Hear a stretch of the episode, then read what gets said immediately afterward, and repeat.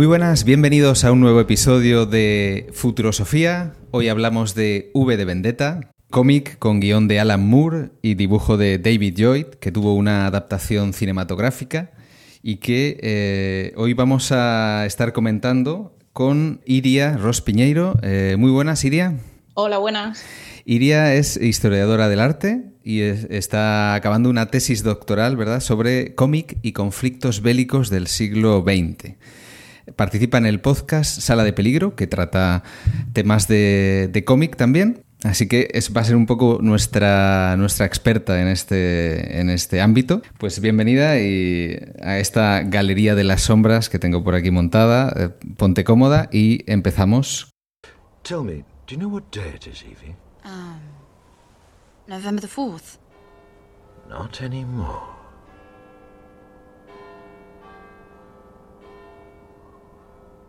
Remember, remember the 5th of November, the gunpowder, treason, and plot. I know of no reason why the gunpowder treason should ever be forgot.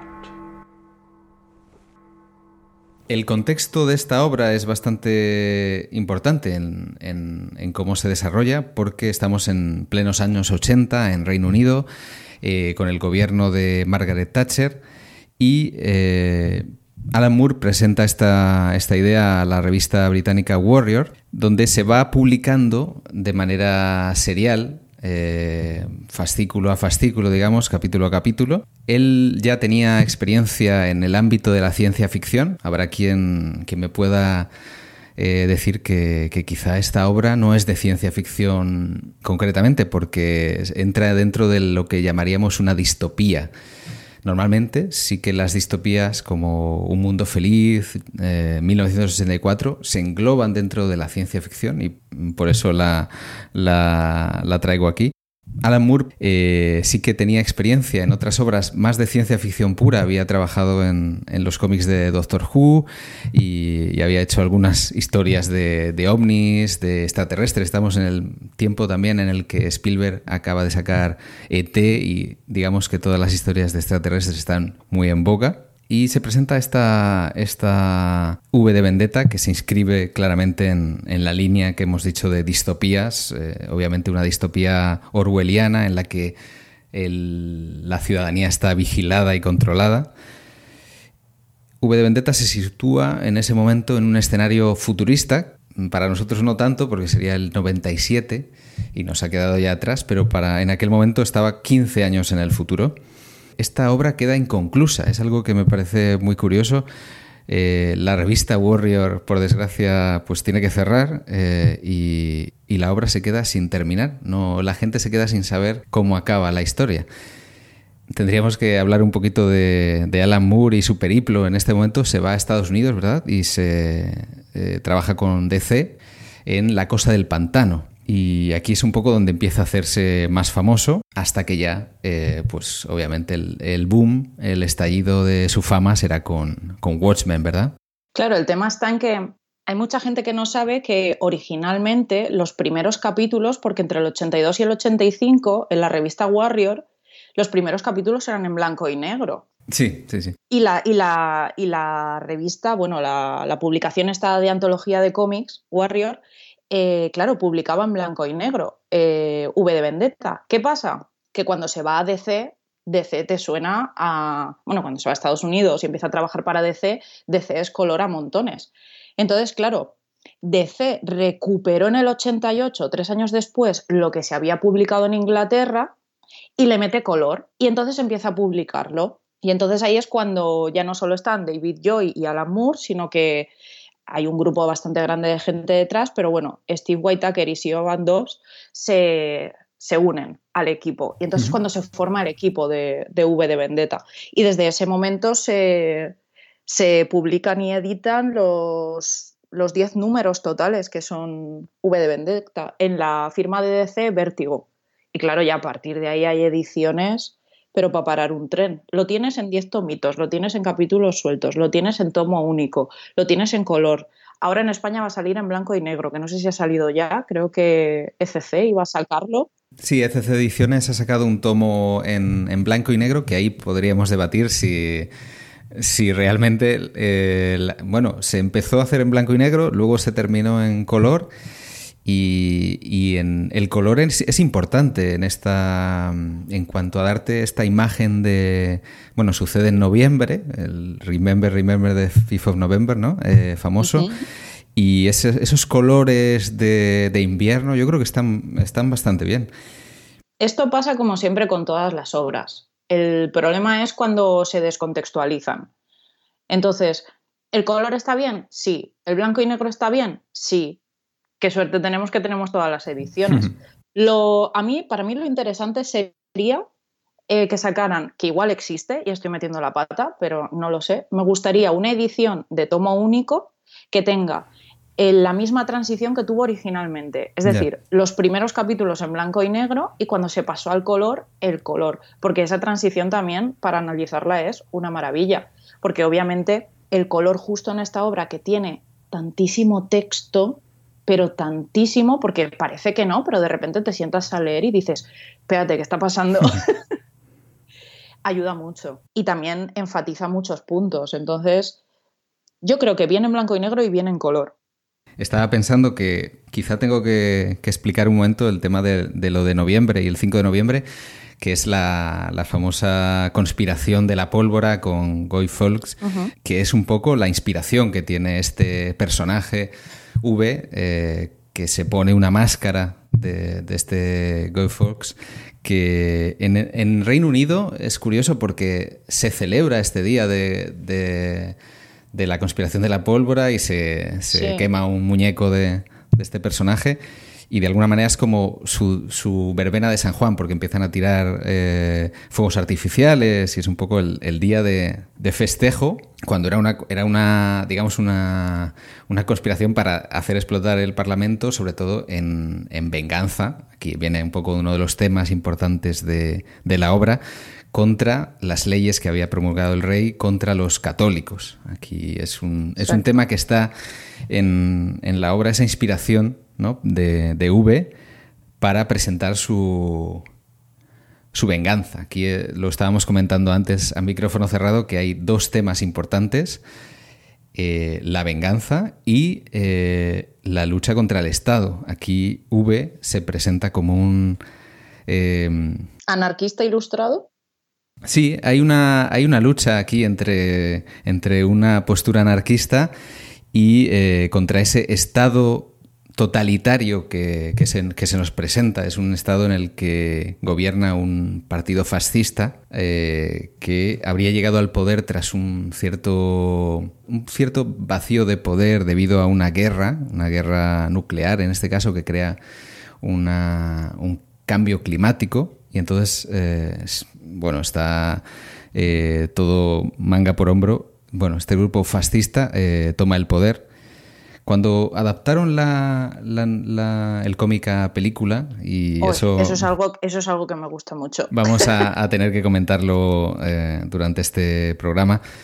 Eh, se hicieron varios cambios y uno de los cambios importantes es cómo llega al poder este, este grupo en, en la película es a través de unas elecciones que de alguna manera ellos consiguen manipular a la opinión pública eh, mediante una serie de atentados terroristas y bueno, nada que no nos eh, parezca demasiado lejano con estas historias de fake news y toda la campaña que ha habido, por ejemplo, en el Brexit de noticias falsas. Bueno, con noticias falsas eh, manipulas la opinión pública y este este grupo fascista llega al poder y bueno, una vez toma el, gobierno, pues se, se encarga de, perseguir a las personas disidentes e incluso eh, no tan disidentes, bueno, disidentes eh, potenciales.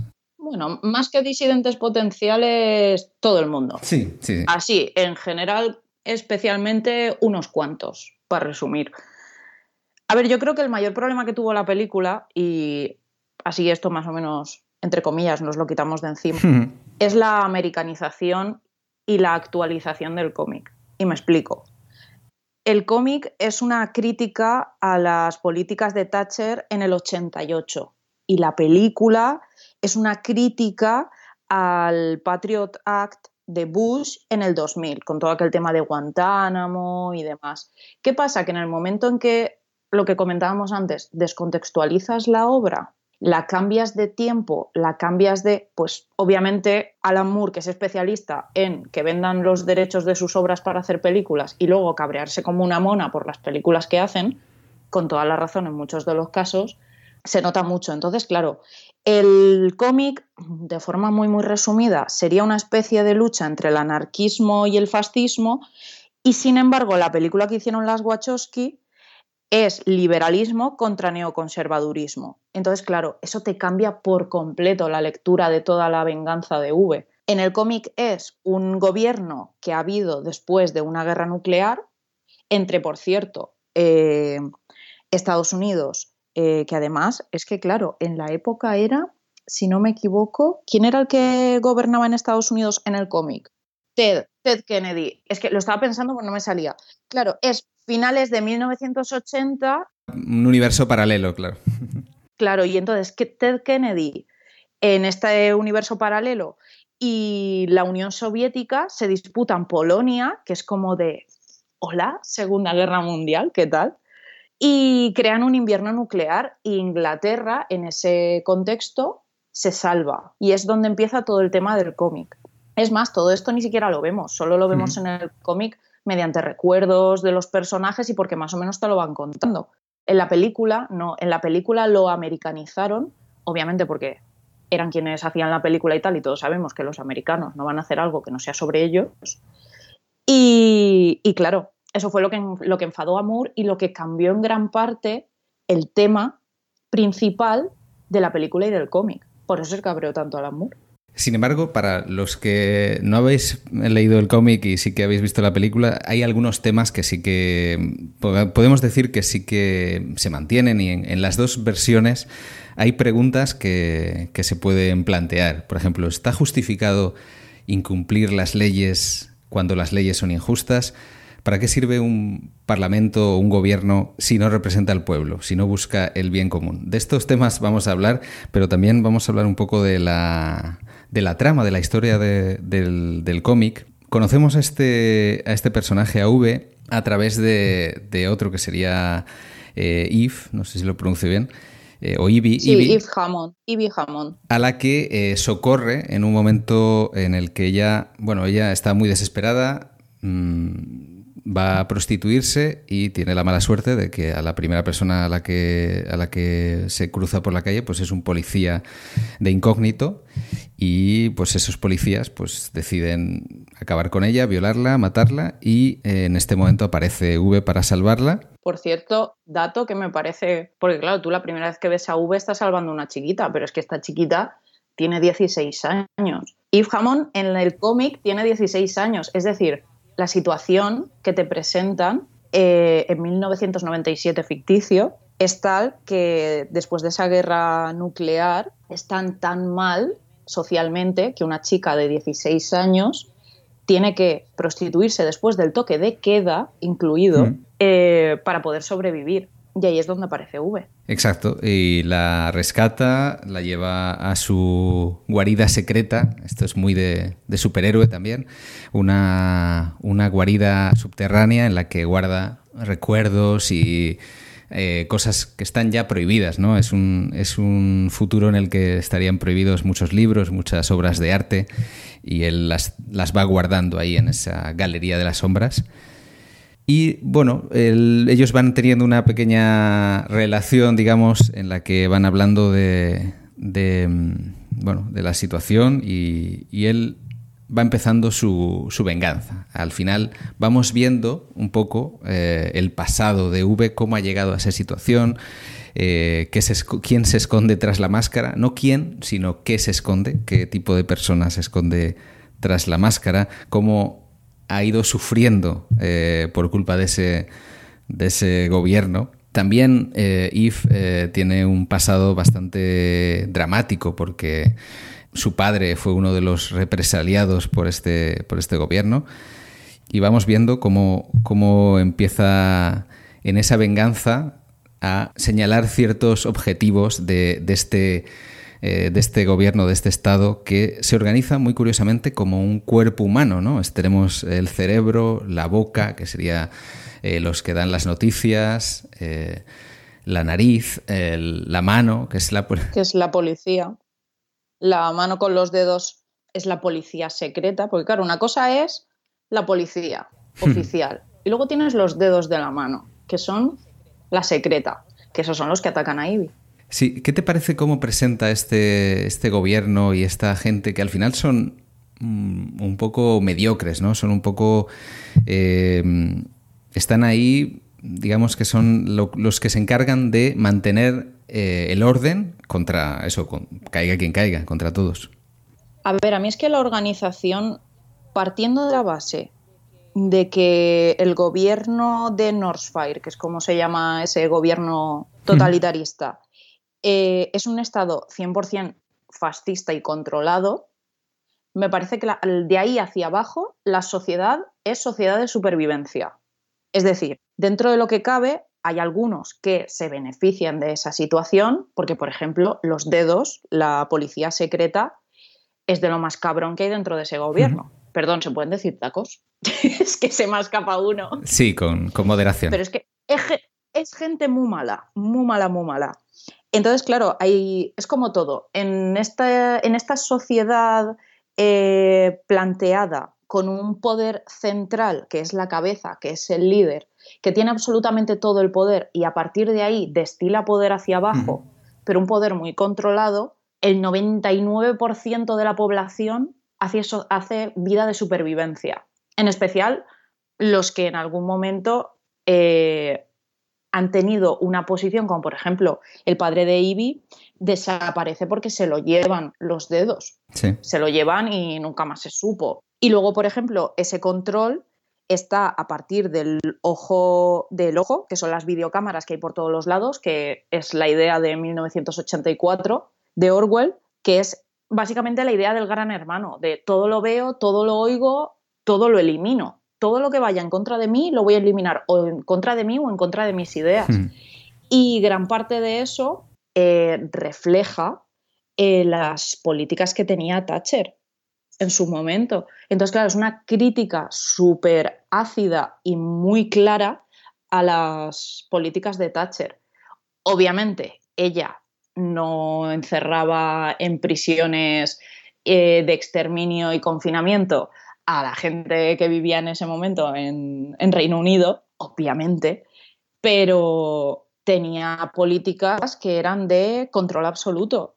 Es más, uno de los grandes puntos de su política era el control, que lo podemos desgranar luego un poco más y, compararlo con puntos del cómic. Pero claro, cuando Alan Moore empieza a hacer este, este cómic, él lo hace en una situación en la que eso estaba ocurriendo. ¿Qué pasa? Que el lector que lo leía en el momento no necesitaba que alguien se lo contextualizara porque lo estaba viviendo. Hmm. Entonces era mucho más impactante. Luego, por ejemplo, también todo el tema del oído, las orejas, que es el audio de esas cámaras, las escuchas que se hace en todo el país dentro del cómic a la población, Luego está la nariz, que ya habíamos comentado, que es la policía oficial, lo que serían los investigadores, los policías normales y corrientes. Y luego la boca, que yo creo que la boca es uno de los, uno de los personajes, entre comillas, porque claro, todas estas partes del cuerpo se pueden considerar personajes que se dividen en muchos, ¿no? Hmm. Pero bueno, la parte de la boca, que es la propaganda, que es televisión, radio, publicidad, que supuestamente es un medio de masas que te informa y que debería ser eh, independiente y que haría libre a la gente, y sin embargo está 100% controlado por la cabeza, de forma que solo se ve lo que yo quiero, solo se hmm. oye lo que yo quiero y solo se hace lo que yo quiero. Y por eso V guarda todo ese arte, todos esos libros, porque la información es poder, la información y la documentación y la educación sobre todo. Sí, hay un momento del libro eh, que, bueno, no sé si es, correcto decirlo, bueno, lo llamémosle libro, llamémosle... Cómic. A ver, esto, no, esto nos lo vamos a quitar rápido de encima. Todo el tema de la discusión, novela gráfica, cómic, tal. Novela gráfica es un tipo de edición. eh, realmente, si te paras a pensarlo, eh, V de Vendetta no puede ser novela gráfica. No, claro. porque, no se, editó, se editó en distintos números, eran 10 tomos que luego se eh, volvieron a editar todos juntos. Entonces, ante la duda, todo es cómic. Ya está, no tiene más. sí, y en este caso, ahora ya me he perdido. No, hay un, hay un momento del cómic en el que V les hace un regalo a los ciudadanos que es cortar las escuchas por un día, ¿no? Para que puedan ser libres y puedan hacer un poco lo que quieran. Y eso me, llama la atención, ¿no? O sea, en un, en un mundo tan controlado, eh, un momento de, privacidad es un regalo. Claro, porque además es que si dices, no, es que todo esto se hace, se hace de espaldas al público general, del plan de, pues no sabes que te están grabando, no sabes que te están oyendo, no sabes qué tal. No, no, es que lo terrorífico del control que tiene la cabeza sobre toda la sociedad es que todo el mundo sabe que te están oyendo, te están viendo, estás controlado, es decir, que lo saben y viven de acuerdo a eso, porque saben que si dicen X cosas, se van a oír. De ahí lo maravilloso del regalo de V, de os doy 24 horas de que podáis hablar de lo que os salga de las narices. Y ahí está la maravilla, que la gente de repente hace, oye, espérate. ¿Qué es esta diferencia entre ayer y hoy? ¿Qué diferencia hay entre estas 24 horas y las siguientes? Y la cara de sorpresa de la gente en el cómic.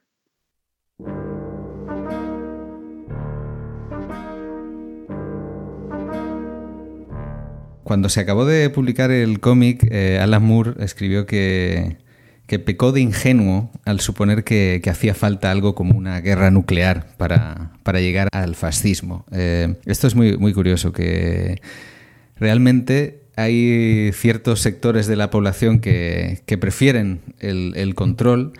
Eh, como decías, hay una, hay una situación en el, en, en el cómic de desigualdad tan fuerte, de, lucha por la existencia individual, que la gente eh, casi prefiere este, este control.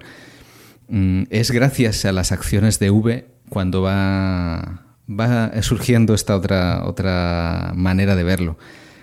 ¿De dónde sale, de dónde sale la necesidad del Estado? Eh, yo aquí voy a, voy a intentar no dar mis, mis opiniones porque sería eh, yo creo que tiene más valor traer cierta, cierta información, ciertas reflexiones de, pensadores a lo largo de la historia. Y voy a traer algunas, eh, pues desde Aristóteles hasta Hannah Arendt, pasando obviamente por eh, pensadores revolucionarios como Marx, Engels, Lenin. Aquí el propio Aristóteles pensaba que, la democracia, entre comillas, no era, no era el mejor sistema de gobierno, porque para él era el gobierno de la masa. A ver, también hay que pensar que Aristóteles vivía en una sociedad que para ser ciudadano era muy difícil ser ciudadano. Es decir, había menos gente que era ciudadana, considerada ciudadana, que, que ciudadanos. Eh, había que estar casado, había que, porque en la antigua Grecia la homosexualidad ni tan mal, pero porque se casaban, porque tenían hijos, porque si no a nivel social eh, perdían derechos. A nivel social, político, me refiero. Tenías que ser de X familia, tenías que estar casado, tenías que tener unos estudios, tenías que... Entonces, claro, todo el tema de cuando, cuando Aristóteles menciona a los ciudadanos, no se refiere a grupo de gente que vive en, sino a los ciudadanos, a los que tenían X derechos políticos. Y obviamente solo hombres, nada de mujeres. Quizá eh, la situación que nos presenta V de Vendetta, claro, está muy alejada del tipo de sociedad de la, de la, antigua Grecia. Sí que tiene más que ver con una sociedad industrial, eh, de, ciudades eh, fábrica, como en, los primeros años del siglo XX y, finales del XIX también. Y ahí sí que mm, es donde tuvo más explicación el, marxismo. Para, para Marx y Engels, el Estado mm, realmente surgía como un producto del, de las contradicciones de clase. Eh, para que los antagonismos, para que esas eh, luchas de intereses no se devoraran a sí mismas y a la sociedad, pues eh, pensaban que había sido necesario establecer un poder situado aparentemente por encima de la propia sociedad para amortiguar ese conflicto, para mantenerlo dentro de los límites del orden. Este poder, claro, ya no brotaría directamente de la sociedad, sino que se colocaría por encima de ella y de, alguna manera se divorcia, se distancia. Ese estado del que se puede tener una, muy mala imagen porque es el estado coercitivo, eh, los cuerpos armados, las cárceles, otras instituciones que se encargan de eh, limitar la libertad.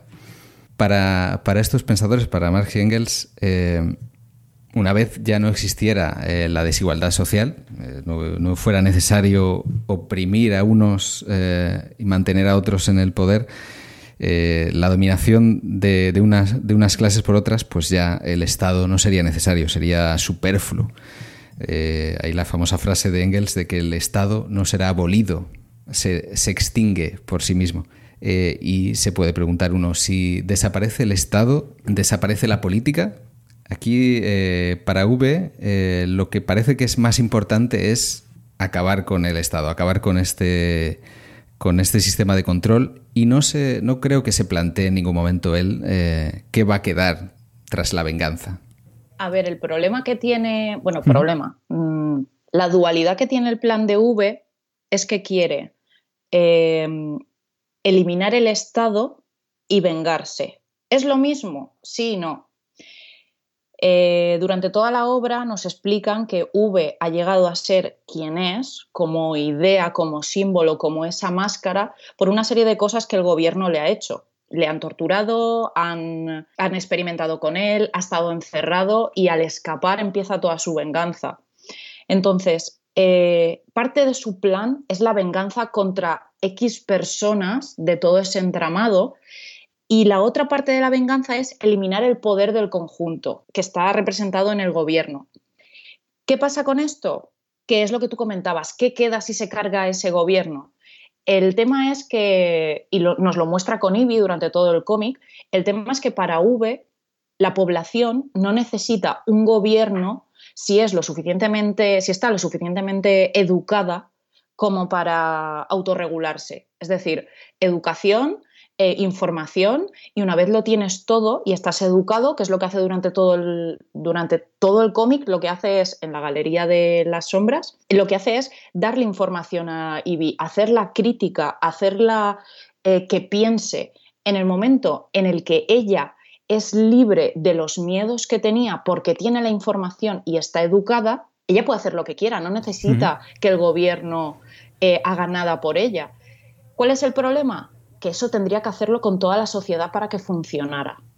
¿Con qué choca eso? Con la idea de venganza de necesito vengarme ya porque necesito quitarme a estos de en medio. ¿Cómo me los quito de en medio? Les quito su poder, me cargo el gobierno y a según qué personajes, pues si me los puedo cargar físicamente, pues los mato y tan tranquilamente de la vida. Entonces el problema que tiene el plan de V, y esto es completamente opinión personal, es que para que funcione debe educar no solo a Ivy, sino a toda la sociedad. Porque si no, en el momento que se cargue el Parlamento, bueno, el Parlamento, el gobierno, la cabeza, ¿qué va a pasar? Sí, eh, aquí yo lo, planteaba como eh, que intenta prescindir del Parlamento, pero realmente no solo del Parlamento, sino también del Gobierno. En su plan eh, señala muy, muy concretamente Downing Street, pero si conocéis un poco Londres, digamos que Downing Street y, el Parlamento están muy, muy cerca. Es una pequeña manzana donde se concentra el poder político de, Inglaterra. Voy a, retomar un poco el tema de Aristóteles. Aristóteles pensaba que el hombre es un animal político. Esto eh, hay mucha gente que lo acepta, pero hay otros que no. Eh, una de las pensadoras que, rechazó esta idea fue Hannah Arendt en el siglo XX. Arendt planteaba que en realidad la política eh, nace entre los hombres, por tanto, completamente fuera del, ser humano. La política surge y se establece como una relación. Lo que existe son relaciones de poder. Hay un espacio común, un espacio que eh, en el pensamiento de Aren, para que sea realmente político, debe ser un espacio entre iguales. Ella pensaba que la política no puede ser el dominio de uno sobre otro. Eso sería violencia, no política. Y el problema del totalitarismo, Aren escribió una, obra sobre este tema que es eh, Los orígenes del totalitarismo, en el que estudia la llegada al poder de estos movimientos totalitarios. Eh, los estados lo que hacen es monopolizar eh, todo. se encargan de que, de que no haya ese espacio entre las personas. Y ahí lo que hacen es anular la política. Porque porque las personas son capaces de llevar a cabo cosas improbables. Aquí es donde el totalitarismo, el problema que tiene es que piensa que puede controlar a todas las personas y eh, se demuestra por la historia que eso no es posible. Hay gente que se revela. Y con razón, también te lo voy a decir. o sea, que se revela, pero con toda la razón del mundo. Sí, sí. la cuestión es cuáles son los fines de una revolución. Eh, puede ser destruir una institución pública o construir una nueva o restablecer incluso una nueva institución del pasado.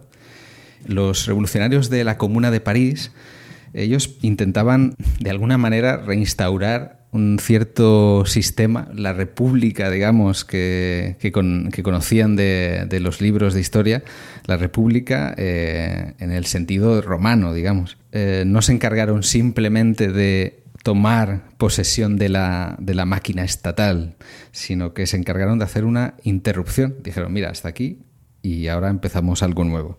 Cosas que hizo la comuna, por ejemplo, tengo aquí apuntadas. Los funcionarios públicos dejaron de tener un puesto permanente podían ser reubicados o recolocados. Eso eh, seguramente muchos, muchos funcionarios que nos escuchen pues les, les, aterraría, ¿no? Han apagado ahora el podcast, han dicho, no, no me gusta. Desde los propios diputados de la comuna hacia abajo, todos los que desempeñaban cargos públicos pasaron a, a cobrar el salario mínimo. Entonces, todos los privilegios y gastos de representación extra desaparecieron. Claro, pero ahí puede venir alguien y decirte, mm, vale, pero el problema que tiene eso es que entonces es más fácil a los políticos em, corromperlos mediante dinero. En plan de, es que cobras muy poco, si tú me pasas esta ley, pues yo te pago esto. Bueno, estoy hablando de 1848, claro.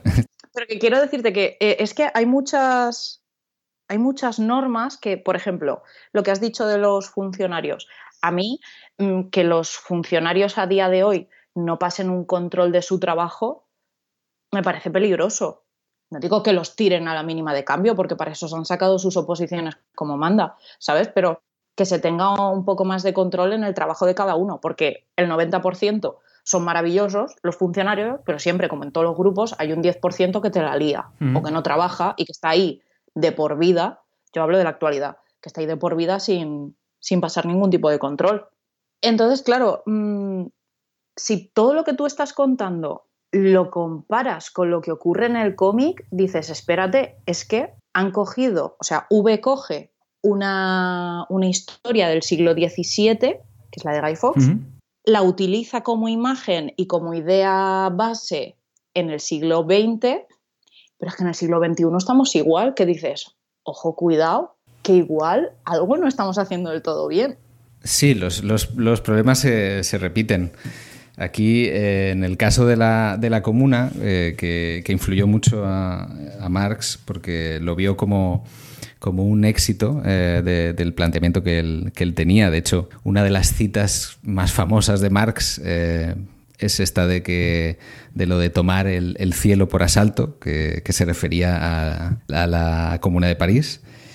Y ahí lo que pensaban es que realmente eh, no, no solo los que tomaban las decisiones eh, arriba, sino todos los, los, encargados de, mantener ese, Estado eh, debían ser elegidos como igual que para servir los intereses de, la gente, igual que una empresa cuando hace un, proceso de selección para incorporar trabajadores tiene en cuenta cuáles son los intereses de la empresa, pues aquí sería, sería lo que habría que tener en cuenta ¿no? a, la hora de elegir a los diputados y a los, a los encargados, eh, porque se encargan de... Eh, un poco del día a día. Es una visión un poco diferente, muy poco utópica de la política que El simplemente manejar las cosas eh, como si fuera una empresa. esa, es la idea que tenía. Y esto eh, en el cómic V, eso es, una de, de, las diferencias importantes. No, no, funda un partido político, lo que funda es, es un movimiento. Claro, no es un partido político lo que forma, primero porque no tiene, porque todos los, todas las personas que siguen sus ideales son iguales y dentro de un partido político siempre hay una estructura de poder. Entonces, V no o sea, el grupo que sigue a, a V no es un partido político. Por lo tanto, si no es un partido político y lo que quieren es cargarse en teoría el gobierno, ¿cómo funciona? Es decir, ¿cómo cambias la política desde dentro o desde fuera? ¿Cómo lo haces? ¿Con atentados, como hace V, o utilizando el sistema que hay establecido? ¿Lo haces por dentro o lo haces por fuera? Bueno, aquí yo estaba planteando quizá una manera diferente de, entender eh, lo que es el poder eh, el poder eh, realmente no habita en, las, los edificios del Estado. Cuando los revolucionarios rusos tomaron el Palacio de Invierno, pues allí no, estaba el poder, no, no, encontraron el poder porque ya lo tenían ellos, ya lo llevaban. Aquí sí que quería comentar un poco el tema de la, de distintas, distintas eh, visiones que se, que, se, han dado en, el siglo, XX contemporáneas de eh, eh, oposiciones al, autoritarismo. en, los, en los años 60, ante la visión de, un autoritarismo de, del comunismo por parte de bueno, el estalinismo, eh, por ejemplo, existe el, movimiento Socialismo Barbarie con Lefort y Castoriadis que plantean una libertad colectiva autónoma, ¿no? Cómo los colectivos pueden organizarse de manera autónoma. Teníamos también eh, la Escuela de Frankfurt, que lo que critican es esa, esa ideología de la tecnocracia y la productividad, favoreciendo lo que sería la, autonomía del individuo, que las personas no estén, eh, no estén, no sean utilizadas como un medio, no sean utilizadas como una herramienta, sino que tengan esa autonomía para, poder vivir, que al final eh, también hay una hay un posicionamiento político. Claro, pero ese posicionamiento político inherente, por decirlo así, también depende de en qué casa nazcas, en qué familia, en qué condiciones, en qué el problema que tiene todo esto es que es muy difícil, porque hay tantas versiones como personas, y personas en el mundo somos unas cuantas. Entonces, claro, todo esto, que a mí es algo que me fascina. Como historiadora, me fascina muchísimo. Pero claro, es, es complicado, es muy complicado. Que es la gracia también que tiene el cómic. Que temas muy complicados te los hace, no diría accesibles, porque V de Vendetta yo creo que cuanto más me lo leo, más cosas saco. Es de esas obras que te la puedes leer 8 millones de veces, que 8 millones de cosas nuevas sacarás. Han pasado muchos años y sin embargo sigue siendo una obra actual. Eh, ¿Cuáles son las razones eh, para las personas que todavía no, hayan, no se hayan acercado al cómic que, realmente mm, tú les darías para decir, oye, esta, esta obra tiene un valor, eh, tiene un mensaje Mira, esta obra, lo bueno que tiene es que aunque no tengas ni idea de las políticas de Thatcher, que es lo que realmente originalmente Alan Moore estaba criticando, no importa. No importa que no sepas nada de política de ese momento, porque incluso leyéndotelo hoy en día sigue funcionando. Entre otras cosas, porque V es un personaje de lo más ambiguo. Es decir, tú no sabes nada de V, y los ideales por los que lucha V son mundiales. Es decir, lucha por los derechos, lucha por la libertad, son temas universales. Entonces, da igual cuando te lo leas, que siga estando, aunque sea, aunque empezara en el 82 a, a escribirse y a dibujarse, da igual, porque a día de hoy sigue siendo, sigue siendo actual. Han cambiado cosas sí, han cambiado muchas cosas, pero por ejemplo, las cosas que a mí más me llaman la atención, la moral conservadora que tenía Thatcher, que es que lo destila el, cómic, eh, a día de hoy hay cosas de la política actual en, Reino Unido que siguen estando presentes. Y motivos por los que lucha V, eh, V cuando escapa de su encarcelamiento, lucha también por su compañera de celda, de la celda de al lado, que es la historia de, de Valerie. Ahora, por ejemplo, últimamente, bueno, últimamente hace ya tiempo que hay, un, hay comentarios por internet, la gente que comenta este cómic y demás, que hay gente que dice que V, por ejemplo, ¿por qué está encarcelado? Nunca llegan a decirte por qué V está encarcelado. Lo, encarcelan por. porque en el cómic sí, sí, que te dicen que los extranjeros, eh, los homosexuales, todo ese tipo de, diferencias, entre comillas, que el gobierno ve diferente o los, los que tienen unas políticas, aunque sean blancos heterosexuales súper ingleses, si tienen unas políticas socialistas y demás, como, como el padre de Ivy, los encierran y los exterminan en muchos casos, dependiendo de, dependiendo de por qué los hayan encarcelado. Nunca sabes realmente por qué encierran a V. ¿Es porque era homosexual? Porque no se dice en ningún momento que era negro. ¿Era negro? ¿Era ateo? Mm, ¿Era católico? Mm, hay muchos datos que no se tienen del personaje. Eh, por no decirte, ni siquiera te dicen si es hombre, que yo siempre he pensado que sí. Es más, yo en mi, en mi cabeza mm, lo encierran por homosexual, en mi cabeza. Esto no está, Alan Moore nunca ni confirma ni, confirma ni desmiente. Pero el personaje es tan ambiguo que tiene 20.000 lecturas. Por ejemplo, en el momento eh, Claro, hay mucha gente que dice, bueno, es que Thatcher votó a favor de la despenalización de la homosexualidad en el 67. Y dices, para, para, para, porque fue una despenalización parcial. Y eso sale en el cómic. El cómic te lo explica. Aunque tú no lo sepas, tú sabes que, o sea, no conozcas ese momento político ni histórico, los temas son tan actuales que da igual cuando lo leas hay cosas que están obviamente mal y es lo que te demuestra el cómic. Por eso yo creo que, si bien es verdad, que creo que es un cómic no para todas las edades. Es decir, hay que tener un mínimo de bagaje. Igual le das a... A ver, no es que cuando tienes 14 años no puedes leértelo y cuando tienes 15 sí, depende de la persona, obviamente, y de la lectura que tenga una persona y de lo, y de lo informada que esté una persona. Pero cuanto más veces lo lees, yo creo que es de estos que te compras, estos cómics que te compras, y cuanto más tiempo pasa, más te los relees y más cosas sacas. Sí, eh, estaba pensando ahora que con lo que comentabas de por qué encierran a, V, tengo que poner el, famoso poema de Bertolt Brecht, ¿no? Cuando, se, cuando vinieron a por los a por los negros, eh, yo a mí no me importó porque no era negro. A mí no me Cuando vinieron a por los homosexuales, a mí no me importó y al final pues se me llevan a mí y este es un poco el, cuando vinieron a por mí. Pues ya era demasiado tarde. Eh, al final, el V, eh, el problema que, sufre es lo que decía el sabio de que el odio es un cuchillo que no tiene mango.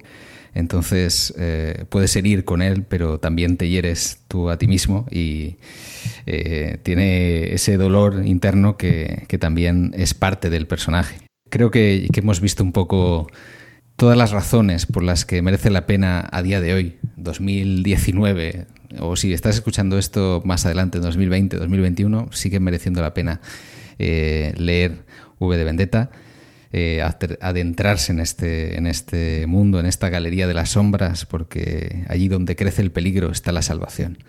Iria, muchas gracias por, por venir a contarnos todas estas cosas. Gracias por haber venido a Futuro Sofía.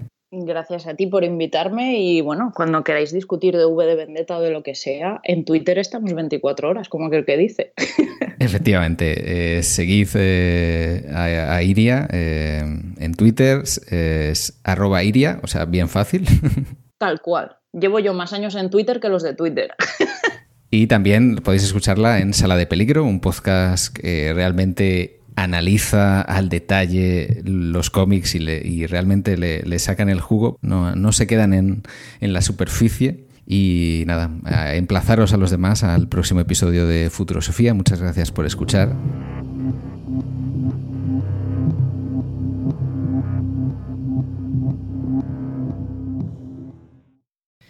He hablado en este episodio de los días de la Comuna de París, que si os interesa el tema Hay una obra de teatro que esta sí es de Bertolt Brecht, no como el poema que, que citábamos antes de memoria. Aquí una pequeña fe de ratas. Justo antes de una revolución, como antes de una tormenta, siempre puede sentirse cierta electricidad en el aire. Esto hace que nos fijemos en historias como la de V. No hay manuales de cómo organizar una revolución. Las revoluciones no se organizan. Como decía Arendt, las revoluciones son posibles cuando el poder se ha desintegrado, precisamente cuando hay un vacío de poder. El lema que más recuerdo del 15M es precisamente el de no nos representan. En esta sociedad de la información, en la que todo es instantáneo, el sistema representativo se ha vuelto anacrónico. Y en la plaza donde cantábamos a la libertad y al amor, ahora crecen rosas rojas. Me gusta pensar que esas rosas simbolizan que algo de ese espíritu sigue vivo, que no son simplemente flores en la tumba de otra revolución caída. Pero podéis decírmelo vosotros. ¿Os acordáis de aquellos días? ¿Los recordáis cuando veis vuestra nómina en el extracto bancario? ¿Cuando os quedáis atrapados en un atasco el viernes por la tarde? ¿Cuando vais a votar?